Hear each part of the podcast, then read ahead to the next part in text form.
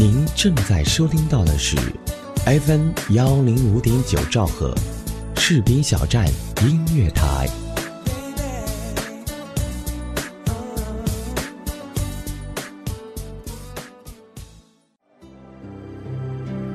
回溯一段岁月，走进一位人物，了解一段往事，装点一份心情。我是花一城，与你相约故人风清。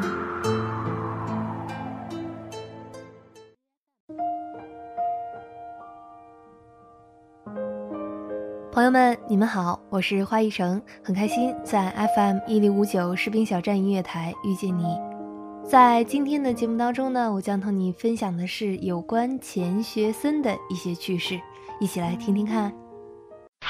人物小百科。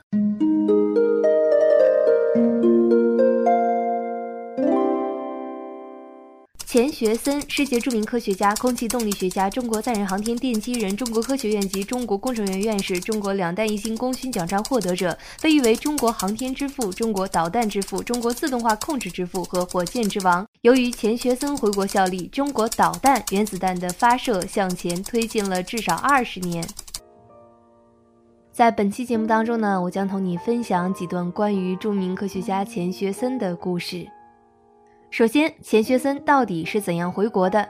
一直以来，外界流传，1955年钱学森在紧张的国际形势下得以顺利从美国回国，是中国用四名被扣押的美国飞行员换来的。事实上，这种说法并不准确。朝鲜战争结束后，大批美军被扣押人员的家属向美国政府请愿，强烈要求政府出面让我国遣返他们的亲人。迫于这一形势，一九五四年举行的日内瓦会议上，美国代表通过英国与会人员向中国代表摇动橄榄枝，请求就被扣押人员的遣返问题进行非正式会谈。会谈虽然没有取得实质性进展，但双方同意下次不再通过英方当电灯泡，并决定呢，一九五五年八月一日在华沙举行了大使级会谈。而就在会谈之前的六月，被美国政府软禁的钱学森得知爷爷的老师陈叔通当选了全国人大副委员长的消息后，当即写了一封要求回国的信，辗转寄给了太老师陈叔通。陈叔通收到信后，立即找到周恩来。周恩来总理看过信之后，大喜过望，于是呢，向准备参加会谈的王炳南做了部署。到了八月二号第二次会谈的时候，王炳南按照钟总理的设计，首先提出我国将遣返十一名被扣留的美国人，接着呢，希望美方允许钱学森回国。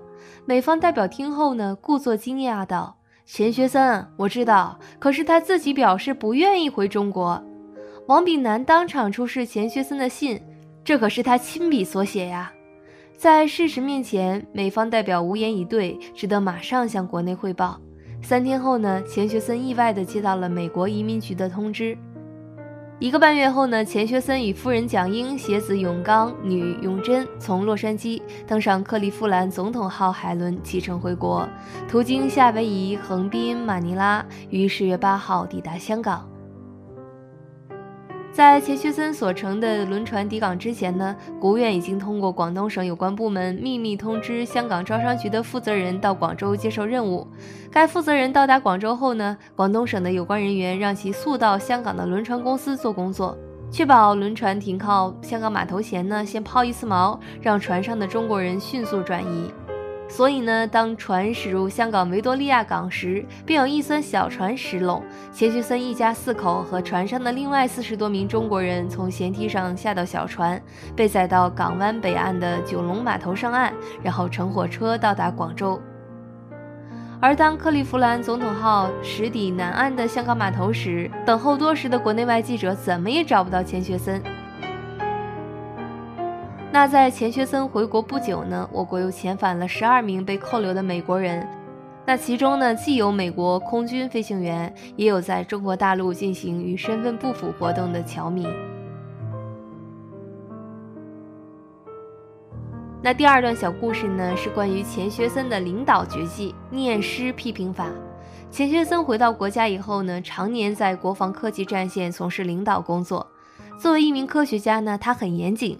但作为领导呢，他又很讲领导艺术，用念诗的方式批评人，可说呢这是他们的独门绝技。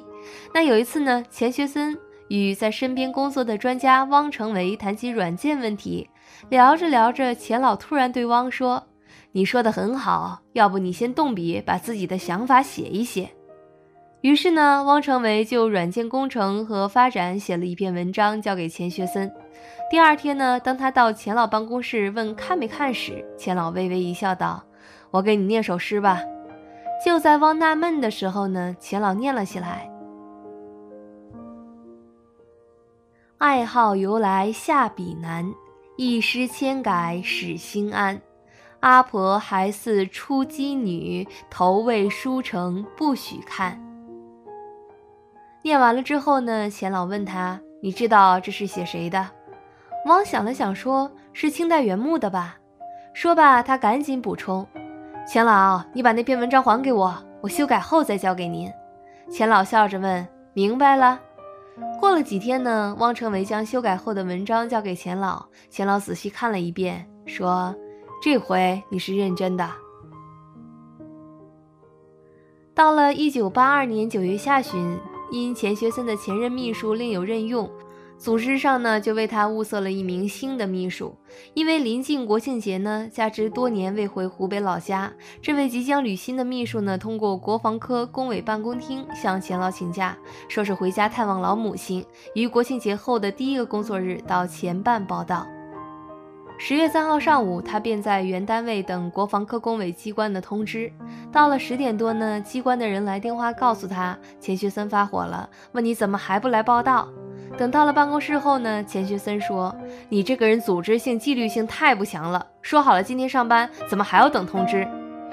批评一通后呢，钱老仍不依不饶地对办公厅的同志说：“这个同志我不要了，你们另外给我换一个秘书。”没办法呢，这个秘书被安排在办公厅工作了一年，直到第二年呢，钱学森发现他工作还是很认真的，才再次开口将他要到了身边当秘书。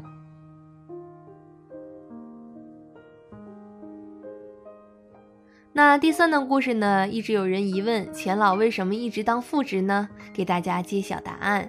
钱学森回国不久呢，国防部就成立了第五研究院，钱学森呢成为院长。但几年当下来呢，他发现自己不适合继续干这个一把手。幼儿园要添购几张小板凳，要先由院长签字同意，买了后要院长签字报销。单位建房子，哪级干部该分多大面积？职工的工龄怎么计分？哪间屋的朝向好？什么楼层该分给谁？这一系列事儿啊，牵扯了他太多的精力。为了省事儿呢，他将此类行政事务委托给一位副院长，可具体办事儿的还是非要找他的这个一把手。情急之下呢，钱学森将这一系列事和自己不愿当院长的想法写信告诉了聂帅，聂帅呢又将此事汇报给了周总理。周总理掂量之后呢，也觉得这确实是个问题。那也恰恰在这个时候呢，陈庚大将知道了这件事儿，表示呢愿意到第五研究院来帮钱学森打这个杂。